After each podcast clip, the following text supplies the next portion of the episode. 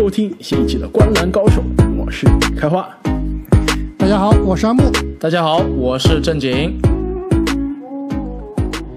三十天，三十队，那每天跟大家聊一支下赛季 NBA 球队。那今天呢，可以说是一个非常重要、非常特别的节目，因为我们要聊的这支球队呢，就是 NBA 的新科总冠军密尔沃基雄鹿队。那在刚刚过去的这个赛季啊，雄鹿队可以说是在季后赛就经历了各种的波折、各种的磨难，最终拿下了 NBA 的总冠军啊。那这个夏天呢，雄鹿其实操作并没有那么多，下个赛季呢依然是想回到冲冠的行列。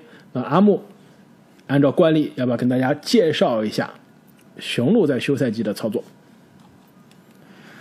那雄鹿在休赛季首先在自由市场上签来了之前凯尔特人队的大前锋奥杰莱，另外呢，自由市场上还淘到了乔治希尔以及胡德两名老将，和灰熊队进行了交易，交易来了格雷森阿伦。另外呢，和球队的两名这个总冠军功臣波蒂斯以及字母哥哥进行了续约。字母哥哥，字母哥哥，你这你这说的像你说的像字母哥一样，是字母的哥哥。是字母哥哥，吉祥物懂了吧？那球队离队的这个最重要的球员呢，就是总冠军功臣之一 P.J. 塔克，包括了福布斯以及这个年轻球员梅里尔。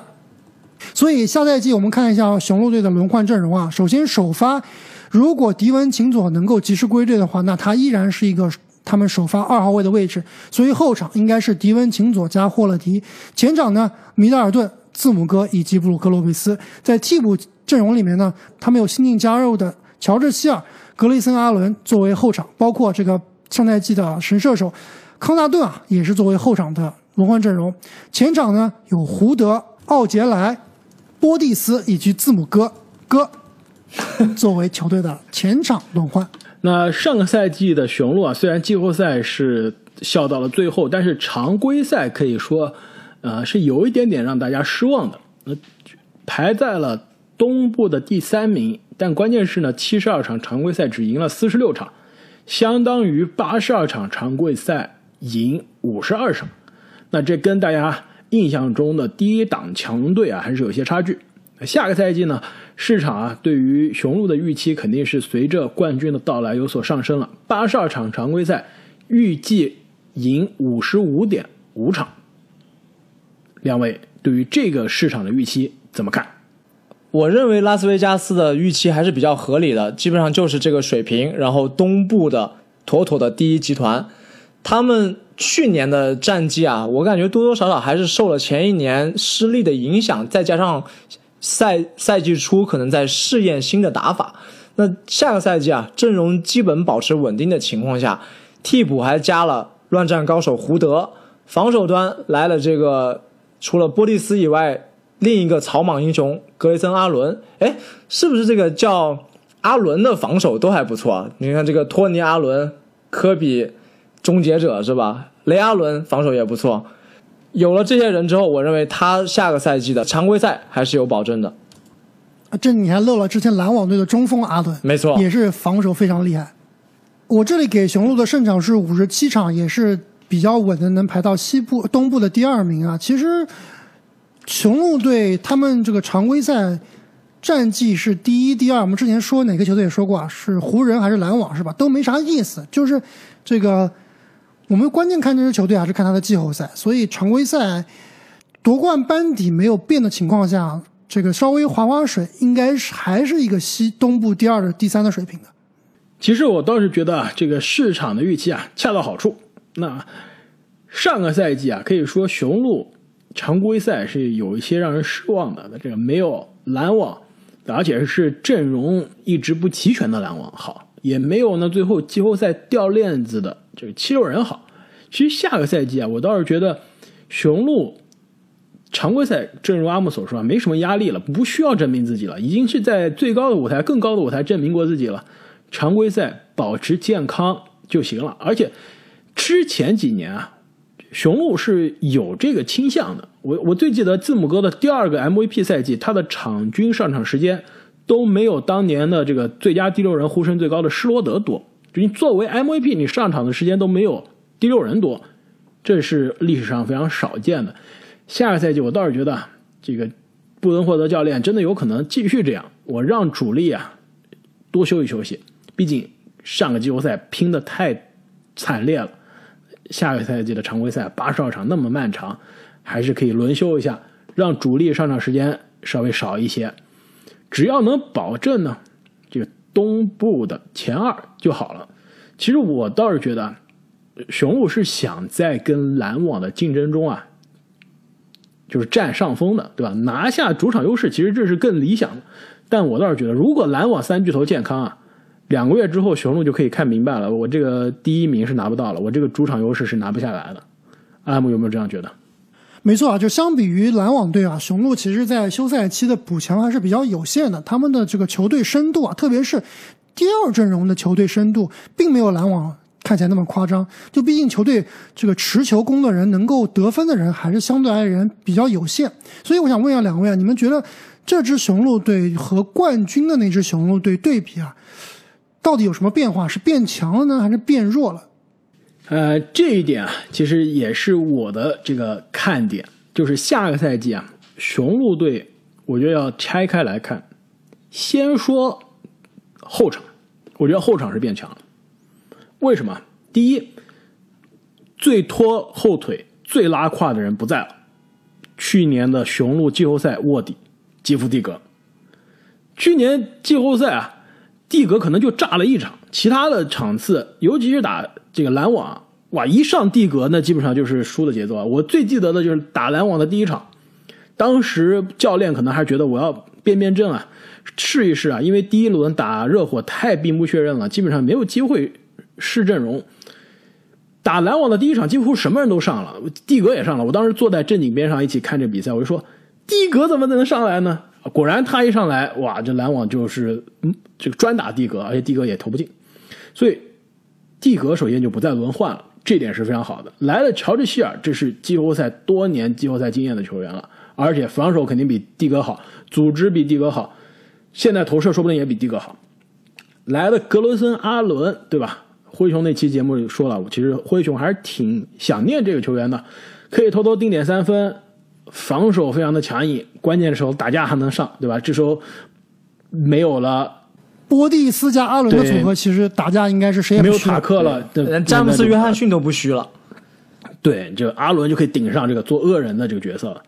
康纳顿，那之前如果是去年季后赛之前，大家还是对他有些疑问啊。到了季后赛，其实发现这个球员拼劲很足，防守呃效果不一定非常好吧，但但非常的拼命，呃前场篮板抢的很凶，而且定点三分准的时候还真准。更关键是什么呀？球队的首发得分后卫迪文琴佐，季后赛第一轮就倒下了，那之后没有一轮上场的。其实去年的雄鹿这一个夺冠啊，现在看来还是挺艰难的。你球队其实可以说是轮换中非常重要的这个球员不在场上了，那你最后还是夺冠了。下个赛季迪文琴佐健康归来，后场的深度又深了。没错，其实我非常同意你这个观点，而且我觉得雄鹿队在这个夏天最大的引援就是格雷森·阿伦。其实去去年你看雄鹿队季后赛最大的一个劣势是什么呀？就刚刚开花说了，就除了迪文琴佐报销以后啊，球队的替补后卫，我感觉投射问题不大，就而且福布斯当时几乎是联盟里面顶级的投射，但问题是什么？问题就是他根本防不住替补里面杰夫·蒂格、福布斯，基本上就是上来就被人万人捅的。这个基本上是提款机，所以后面根本就连这个福布斯那么准的三分球啊都不让他上场了，就是因为你上场以后就变成了这个对方针对的对象。没错，而且雄鹿打到季后赛最后就基本上是非常少的轮换，基本上就是几乎是六七人轮换。没错，福布斯整个季后赛场均上场十三分钟，蒂格场均上场七分钟，那后场基本上就没人了。他后场就是霍勒迪硬刚，米德尔顿硬刚。在康纳顿顶一顶，其实没有什么真正的后场替补的，就是没有后场深度打到了最后。所以我觉得格雷森·阿伦这个名球员是非常非常适合雄鹿的体系的。首先，他防守非常的拼命，对吧？而且投射虽然可能不如福布斯，但是绝对是联盟这个平均水平以上的投手，啊、所以现在雄鹿需要在替补阵中需要什么样的球员？就是说我需要一个替补的后卫能够给我上场十分钟，这个十分钟你给我顶住欧文，对吧？而且你这个三分球空位你给我投失误，你就完成任务了。对你别失误，基本上就是防守投三分，对吧？能顶住十分钟，让霍勒迪休息休息，这你的任务就完成了。所以，这个格雷森·阿伦啊，之前在灰熊队打了一段时间的主力，其实那个任务可能对他来说有点艰巨了。但是对于这只雄鹿来说，让他打一个功能型的这个替补上来的防守加定点投篮的后卫啊，我觉得是非常非常合适的。你要我说雄鹿队下个赛季变强还是变弱，我也觉得要拆开来看。首先从纸面阵容、从球员上来看，我觉得是一定程度上削弱了。首先，他们走了夺冠功臣非常非常重要的球员塔克。这个塔克在季后赛，尤其是总决赛里面多重要，其实都不用我们说了吧。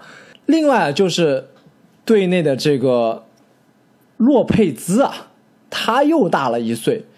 他的这个状态，其实明年我还是比较担心的。其实之前几个赛季他的状态在常规赛一直都有所下滑，上个赛季的季后赛某种程度上来说是爆发了，尤其是打篮网的时候，作为一个重型的武器还挺好用的。他下个赛季啊状态我是非常担忧的，但从另外一方面啊，就是他们的这个精神状态，就所谓的卫冕冠军这个状态。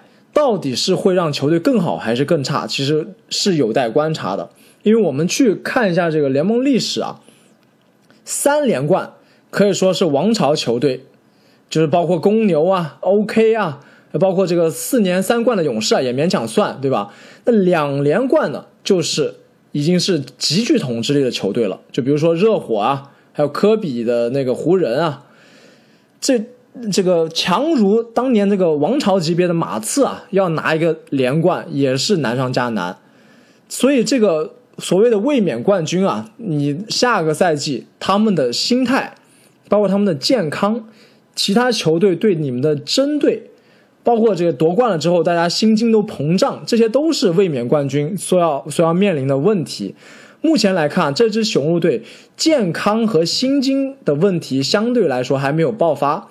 但是他们的心态和其他球队的针对啊，是下个赛季非常大的 X 因素，所以我也很难说他们的状态会更好还是更差。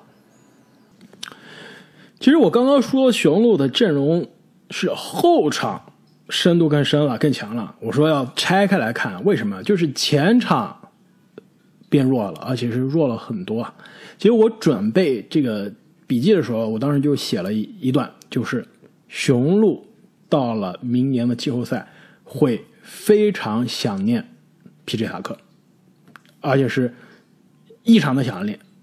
为什么呀？皮杰塔克到季后赛对吧？定点三分、防守这些都不用说了，更关键的是他的存在是可以让字母打五号位的，是可以 PJ 塔克打四号位，字母放五号位。现在皮 j 塔克不在了，字母打五号位更难了。字母打五号位，谁打四号位？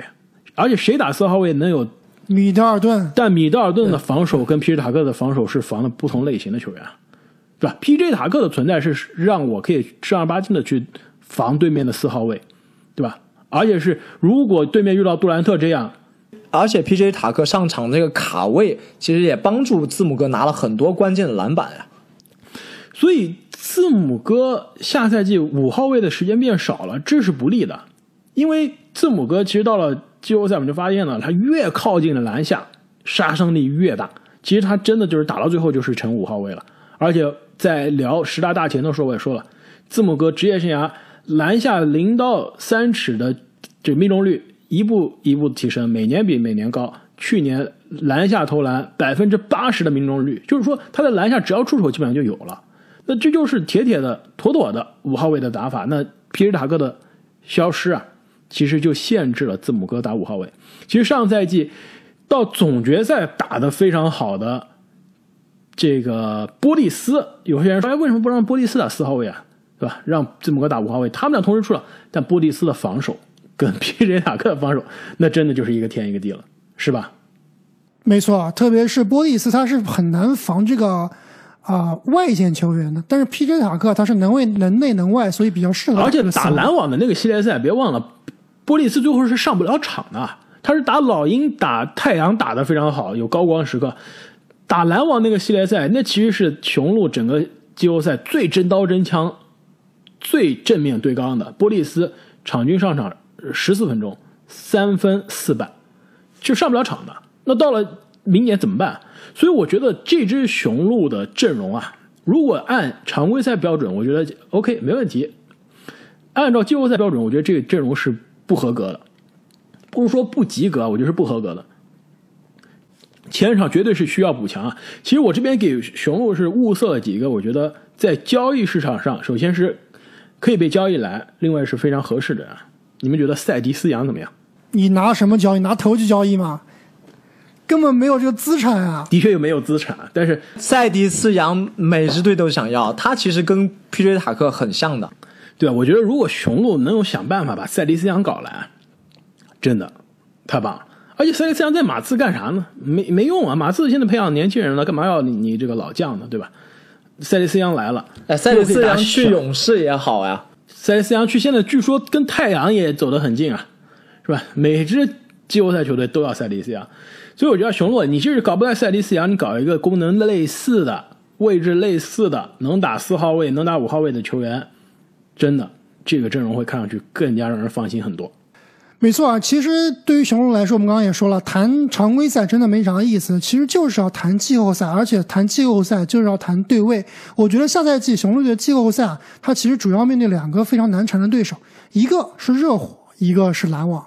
那其实热火多年的对手啊，去年被横扫，我觉得今年的热火应该会知耻后勇。但是现在的字母哥跟两年前的字母哥啊，已经完全不是同一个球员了，所以我觉得总体来说啊，雄鹿对阵热火还是有明显优势的，应该是能险胜。但是今年如果面再次面对篮网，而且现在我们就假设是完全健康的篮网，我不知道两位怎么看啊？雄鹿队到底应该摆出怎样一套轮换阵容来针对篮网？还是像上期节目开花所说的，就是开花见到灰熊以后啊，就躺平算了。不是你不能见到灰熊一下来就躺平啊！你你见到灰熊一上来就躺平，不是不是千万你先要站得住你的位置，啊对吧？你让灰熊给他一个空间让他走，他真的过来打你了，你才躺平。所以雄鹿一样的道理，先要翻滚几下呀，篮网是一定过，一定会过来的。你就面对全员健康的篮网，我觉得联盟任何一支球队看起来都不占优势啊。但你们觉你们俩觉得最后打篮网应该排出什么样一个阵容呢？就刚才这个开花说了，PK 塔克不在了，这个四号位到底谁来打？是不是还是以沿用他们常规赛的首发阵容？到底谁可能在对阵篮网的时候会有奇效？呃，谁有奇效，这个我还真不确定啊。其实关键看篮网那边摆什么阵容，篮网五号位是谁，对吧？这个首先就不确定。格里芬呀，肯定格里芬呀！上赛季防这个字母哥防这么好，肯定是格里芬其实。如果是这样的话，那我真的觉得有可能字母就打五号位算了。然后米德尔顿，正如你所说啊，反正他可以防杜兰特嘛，对吧？那是不是就他来防杜兰特防四号位，然后迪文钦佐也是一个侧翼防守者，让他来防哈登和欧文中的一个，然后让霍勒迪防另外一个，然后让乔治希尔那这样阿伦是不是首发了希尔啊？，乔治希尔首发季后赛经。验还是要上乔治希尔，而且这不是首发阵容，我觉得这是关键时刻的，就是最后五分钟的阵容。首发可能还是正常的常规首发，但是到季后赛最后五分钟啊，我觉得说不定乔治希尔还更有用。另外就是看字母愿不愿意防杜兰特了。整个去年的这这个系列赛对位，我们就是想看字母防杜兰特，就是不防。但如果篮网那边摆上阿尔德里奇，你这边就很难处理了。那我们就上大洛了呀，反正两个人都是现在只投三分的没错人啊，对都慢是吧？就是怕大洛防不了格里芬，对吧？所以如果是格里芬的话，那真的就可能是字母放五号位，机动性更强。其实关于下赛季的这个雄鹿啊，我的看点其实最重要的还是聚焦在字母哥的身上。其其实啊，我觉得字母哥虽然对吧？夺了冠，然后整个夏天所有的媒体啊、球迷都在捧他。但其实真的，现在夺冠过去几个月了，我们回过头再想一想，这个冠军真的是分量太大了，对吧？给他职业生涯的这个加码真的是有点惊惊人啊！就这么看吧，职业生涯有 MVP、有最佳防守球员、有总决赛 MVP 的球员，就那三个，对吧？乔丹、大梦、字母哥。关键的是什么？乔丹在这个大满贯完成的时候是二十八岁，一九九一年。大梦在完成这三个壮举的时候是三十一岁了，字母哥现在还没过二十七岁生日呢。就是未来让他去完成更多的成就，获得更多的荣誉的这个机会是大把的。下个赛季就是又一次的机会，所以这一点来看。字母哥的这个职业生涯的前景真的是太可怕。嗯，没错啊，其实我这边很可能会把字母哥放作我下个赛季夺重夺 MVP 的最大的人选，因为你们想想看，这个拉斯维加斯他排的现在目前第一是东契奇，但他的战绩应该是有硬伤的。你再想想东西部的我们这个预想的第一湖人跟篮网都面临很严重的分票问题。西部第一集团爵士太阳也有分票问题，那你看，如果雄鹿如我们所料拿下东部第二、联盟第三左右的这个战绩，再加上字母哥肯定不会差的爆炸数据，是不是他应该是下赛季 MVP 的这个最最大的人选？而且这个审美疲劳也过了，对吧？这两年夺冠，然后过了留了一年。对，我觉得我们之前说了嘛。MVP 就是三大要素：战绩、数据和故事。字母哥战绩和数据，刚刚正经说了，没任何问题。故事对吧？王者归来啊，这故事故事说的非常好。对，第二年拿 MVP 的时候，这个故事就有点说不太清了。但是战绩太好了，然后又进了一步，大家还能编出一些故事。第三年呢？第三年直接退出讨论，没故事了。今年哇，这个故事又来了，对吧？这之前大家说什么呀？就是说还有一个就是你季后赛打那么烂，常规赛打那么好，你这有水分吧？就对，这故事属于不占他优势了。水货 MVP，今年就是属于哎呀，你这个已经是大包大揽，这职业生涯成就满满了，那你江湖地位已经是突飞猛进。投票的时候，这故事说的是非常在行的，所以按照这个理论啊，正经我其实挺同意你的。这个字母哥下赛季啊，再拿 MVP 不是梦。那这个职业生涯成就就有点吓人了。完了，我们是不是要回去改一下我们十大大前的排名了？把杜兰特排第一，现在看起来是不是字母哥更厉害啊？哎，关键是我排的是字母哥第一啊，是你们俩要改排名了。我不改，我肯定不改，打死我也不改。但是呢，这个字母哥啊，下赛季也不是说没有提高的地方，对吧？其实，之所以阿木能说字母哥。在大前锋的直接对话中，不敌啊杜兰特啊，其实关键的原因就是字母哥还是有明显的短板的，有短板，而且我觉得他也是可以提升这些短板的，无外乎你说三分球，罚球，我告诉你不可能，但是罚球有机会吧？罚球有机会，罚球有机会，对，三分球不可能。总决赛最后一场，这几乎是将近百分之八十的罚球命中率，百罚百中，对吧？这样的。情况这样的手感能维持一部分，那就够了，那就基本上就无敌了，对吧？篮下已经是百分之八十，对，篮下他的投篮已经是百分之八十的命中率了。你现在如果他罚球到百分之七十到百分之七十五的水平，对手都不敢砍他了，那怎么办？那就防不了了。所以三分球投不出来也就算了，但是罚球能有一点点提高，那对他的这个所谓的统治力的提升啊，是。我就是不止一点点的，没错，这点我是非常同意的。而且，其实我们在看上赛季的季后赛的期间啊，就发现字母哥在被全这个网络嘲笑啊，说给他倒数罚球时间特别长的这个事情里，就看就看到了他在罚球上面的改变，短时间内啊就有了非常大的改变。所以，我觉得字母哥下赛季的罚球进步啊，我是还是比较看好的。那么下赛季啊，放在年轻的字母哥的面前，以及这一只雄鹿面前的任务还是非常的艰巨啊。无论是再夺 MVP 也好，还是卫冕 NBA 总冠军啊，打败杜兰特，还是正面击败杜兰特，就打破阿木的这个对于杜兰特第一大前的这个理论啊，其实都是非常艰巨的挑战。那我们下个赛季呢，也相信是会有足够多的机会去讨论、去关注这支雄鹿队。那么接下来这个环节呢，又到了这个球队名字考古以及城市印象的系列了。那么对于雄鹿所在的城市密尔沃基，以及密尔沃基在的这个威斯康星州，两位有什么想跟大家分享的？其实对于密密尔沃基，我们之前也讨论过很多次了。这个是开花觉得他非常想去的城市，对吧？那开花，不如你来给我们介绍一下密尔沃基吧。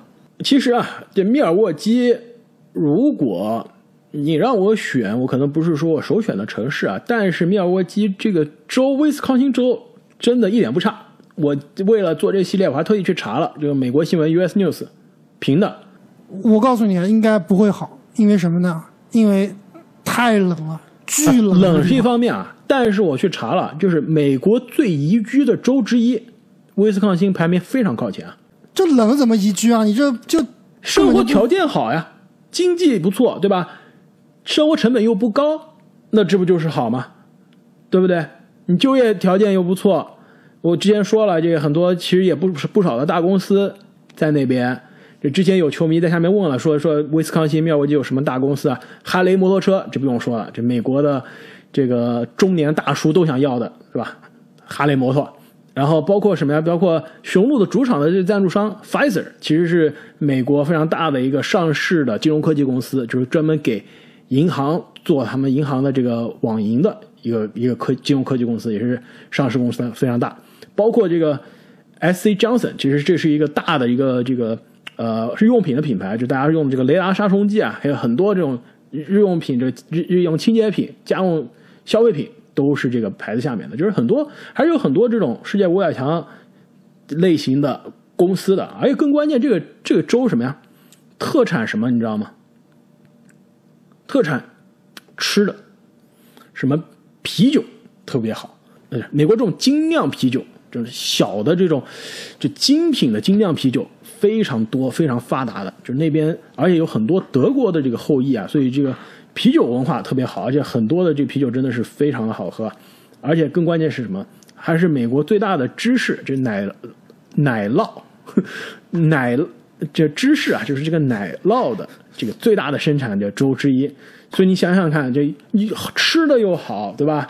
就业机会又多，经济不差，呃，房子还便宜，生活成本又低，那是不是宜居啊？冬天的确冷，对吧？夏天不热，更关键是。呃，这样问你吧，开花，威斯康星和它周边的就相邻的伊利诺伊，你选一个。这两个太近了，你知道吗？其实，其实威斯康星就是就我们之前说了，密尔沃基跟芝加哥开车也就一两个小时嘛，很近。其实很多人是在威斯康星住，去芝加哥上班的。就是威斯康星的这个密尔沃基和芝加哥，它中间有个城市是威斯康星的这个城市，叫做肯诺莎。就很多人是在这个城市住，然后去两边的大城市上班的，就是你完全可以享受这边比较宜居的环境，同时呢去伊利诺伊的大城市上班，这个两不误吧？哎，这样一看，开花确实挺适合你的。就比如说你去这个威斯康星的米尔沃基上班，对吧？去我们之前当个什么支行的行长，然后周末还可以去芝加哥的 China Town，对吧？唱个 KTV，对吧？还挺不错啊，挺悠闲的。反正我自从之前威斯康星的朋友跟我说，他当时上学的时候滑雪上学之后，我就不太想去威斯康星了，冬天太可怕了。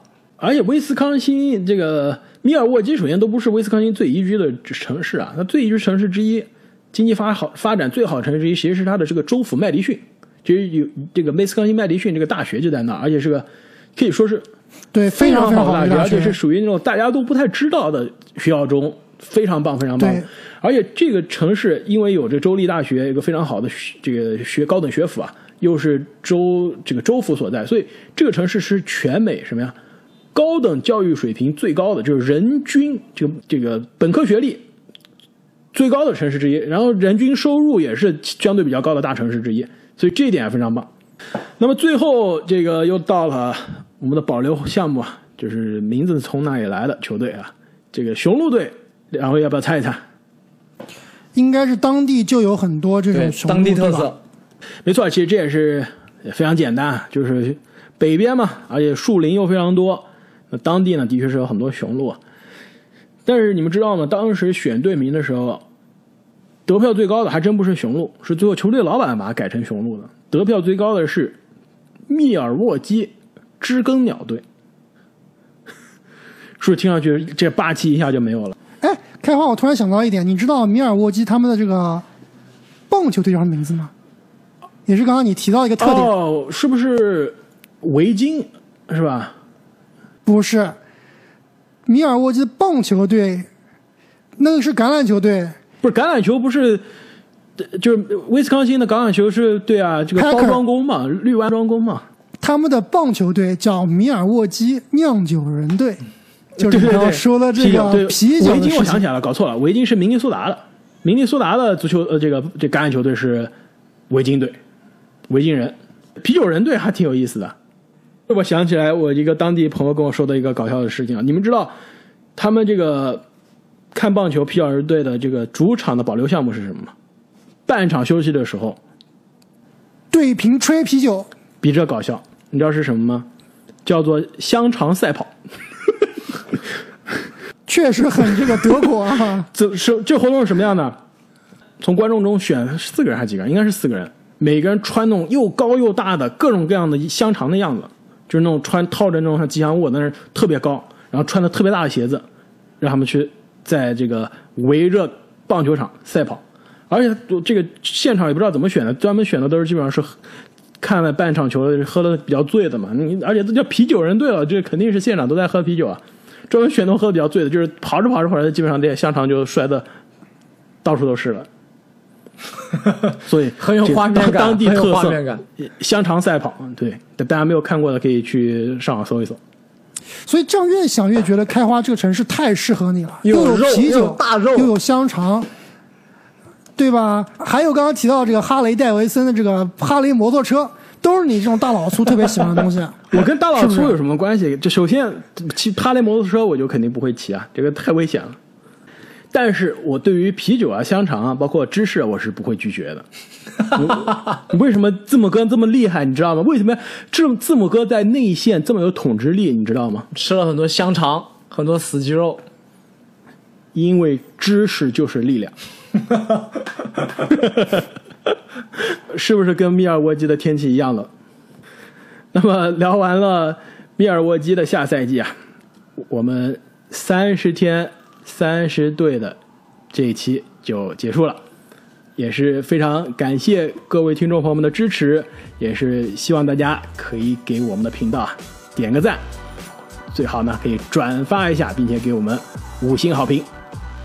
那我们今天的节目就到这里，我们下期再见。再见。再见。